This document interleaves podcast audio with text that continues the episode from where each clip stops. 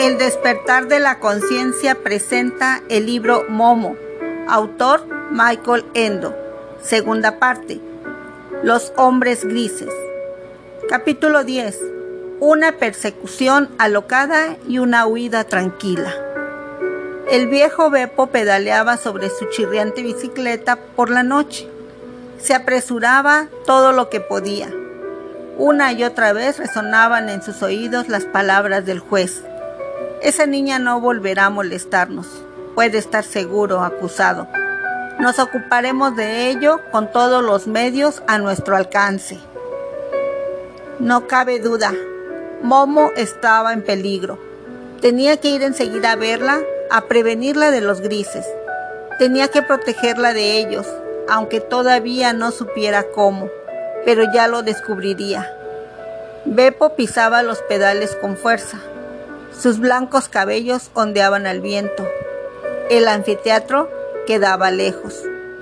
Todas las ruinas estaban brillantemente iluminadas por los faros de muchos coches lujosos grises que las habían rodeado por todos lados. Docenas de hombres grises corrían por los escalones de piedra arriba y abajo y registraban todos los rincones. Al final descubrieron también el agujero en la pared, tras el que se hallaba la habitación de Momo. Algunos de ellos se metieron en ella y miraron debajo de la cama e incluso en el hogar. Volvieron a salir, se cepillaron los elegantes trajes grises y se encogieron de hombros. El pájaro ha volado, dijo uno. Es un escándalo, dijo otro, que los niños estén por ahí de noche en lugar de estar en la cama como deben. Esto no me gusta nada, dijo un tercero. Parece que alguien la hubiera avisado. Imposible, dijo el primero. Eso significaría que alguien conocía nuestra decisión antes que nosotros mismos. Los hombres grises se miraron alarmados. Sí, efectivamente ha sido avisada por alguien, opinó el tercero. Seguro que ya no está por aquí. El seguir buscando por los alrededores sería perder el tiempo inútilmente. ¿Tiene alguna sugerencia? En mi opinión, deberíamos dar parte inmediatamente a la central para que diera la orden de movilización general. Lo primero que hará la central será preguntarnos si hemos registrado completamente los alrededores y hará muy bien. Está bien, dijo el primer hombre gris. Registraremos primero los alrededores, pero si, mientras tanto, la niña ha recibido ayuda de alguien, cometemos un gran error. Eso es ridículo, le espetó enfadado el otro. Aún así, la central puede ordenar una movilización general. Entonces participarán en la casa todos los agentes disponibles. La niña no tiene la menor posibilidad de escapar. Y ahora, manos a la obra, señores. ¿Saben ustedes lo que nos jugamos? Esa noche Mucha gente de los alrededores se sorprendió porque el ruido de los coches lanzados a toda velocidad parecía no querer acabar. Incluso las calles laterales y los caminos más pedregosos estuvieron llenos hasta el amanecer de un tráfico que por lo general solo se veía en las calles principales. Nadie pudo cerrar un ojo. A esa misma hora, Momo conducía por la tortuga, caminaba lentamente por la gran ciudad, que ya nunca dormía, ni siquiera a esa tardía hora de la noche. La gente corría en grandes masas por las calles, se empujaba violentamente o marchaba en interminables columnas. En las calzadas se embotellaban los coches, entre ellos Rugían los autobuses siempre repletos. En las fachadas de las casas relucían los rótulos luminosos, inundaban la muchedumbre con su luz multicolor y volvían a apagarse. Momo, que nunca había visto eso, Caminaba tras la tortuga con los ojos bien abiertos, como si soñara. Atravesaron grandes plazas y calles brillantemente iluminadas. Los coches las rozaban por delante y por detrás. La gente por la calle las apretujaba, pero nadie prestaba atención a la niña con la tortuga. Las dos no tuvieron que apartarse ni una vez ante nadie. Nadie las empujó, ningún coche las tuvo que frenar por su causa.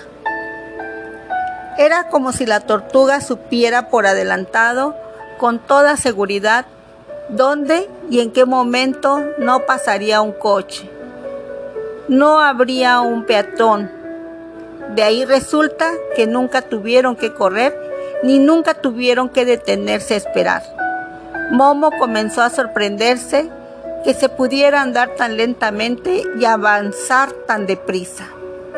Cuando Beppo Barrendero llegó por fin al viejo anfiteatro, descubrió, antes de apearse de su bicicleta, a la débil luz de su faro, las muchas huellas que neumáticos alrededor de las ruinas se veían Dejó caer su bicicleta en la hierba y corrió hacia el agujero en la pared.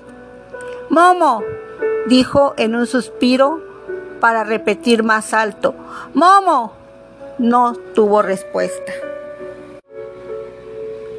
Beppo tragó saliva. Tenía la garganta seca. Atravesó el agujero hacia la oscura habitación. Tropezó y se torció el tobillo. Con dedos temblorosos encendió una cerilla y miró a su alrededor. La mesita y las dos sillas hechas de caja estaban tumbadas. Las mantas y el colchón estaban tirados por el suelo y Momo no estaba. Beppo se mordió los labios y reprimió un sollozo, ronco, que por un momento quiso rasgarle el pecho. Dios mío, murmuró, Dios mío, ya se la han llevado. He llegado demasiado tarde. ¿Qué debo hacer ahora? ¿Qué hago? Entonces la cerilla le quemó los dedos. La tiró y se volvió a quedar a oscuras. Todo lo deprisa que pudo, volvió a salir al exterior y caminó a trompicones, con el pie torcido, hacia su bicicleta. Se montó en ella y comenzó a pedalear. Ahora le toca a Gigi, se repetía una y otra vez. Ahora le toca a Gigi, ojalá encuentre el cobertizo donde duerme. Beppo sabía que Gigi se ganaba últimamente unos pocos céntimos adicionales, durmiendo todos los domingos por la noche en el cobertizo de las herramientas de un pequeño cementerio de coches. Allí debía cuidar de que no volvieran a esfumarse como antes, repuestos todavía utilizables. Cuando Beppo hubo alcanzado por fin el cobertizo y llamaba con el puño en la puerta, Gigi se mantuvo al principio bien calladito, por temer que se tratara de los ladrones de repuestos de coches. Pero entonces reconoció la voz de Beppo y abrió. ¿Pero qué pasa? gimió asustado. No soporto que se me despierte de ese modo tan brusco. Momo, tartamudeó Beppo. A Momo le ha pasado algo terrible. ¿Qué dices? preguntó Gigi, sentándose atónito en su jergón. Momo, ¿qué le ha pasado? Ni yo mismo lo sé, murmuró Beppo. Algo terrible. Entonces comenzó a contar todo lo que había vivido lo del alto tribunal en el vertedero, las huellas de neumáticos junto a la ruina y lo que Momo no estaba ya. Claro que tardó un rato en explicarlo todo, pues a pesar de todo el miedo y toda la preocupación por Momo, no podía hablar más deprisa. Me lo temía desde el principio, acabó su informe. Sabía que no acabaría bien ahora se han vengado. Han secuestrado a Momo. Gigi, tenemos que ayudarla. ¿Pero cómo? ¿Qué hemos de hacer? Durante el relato de Beppo, la cara de Gigi se había quedado pálida. Parecía que el suelo se hubiera abierto bajo sus pies. Hasta entonces, todo había sido para él como un gran juego. Se lo había tomado tan en serio como se tomaba cualquier juego y cualquier cuento, sin pensar en las consecuencias. Por primera vez en su vida, una historia continuaba sin él.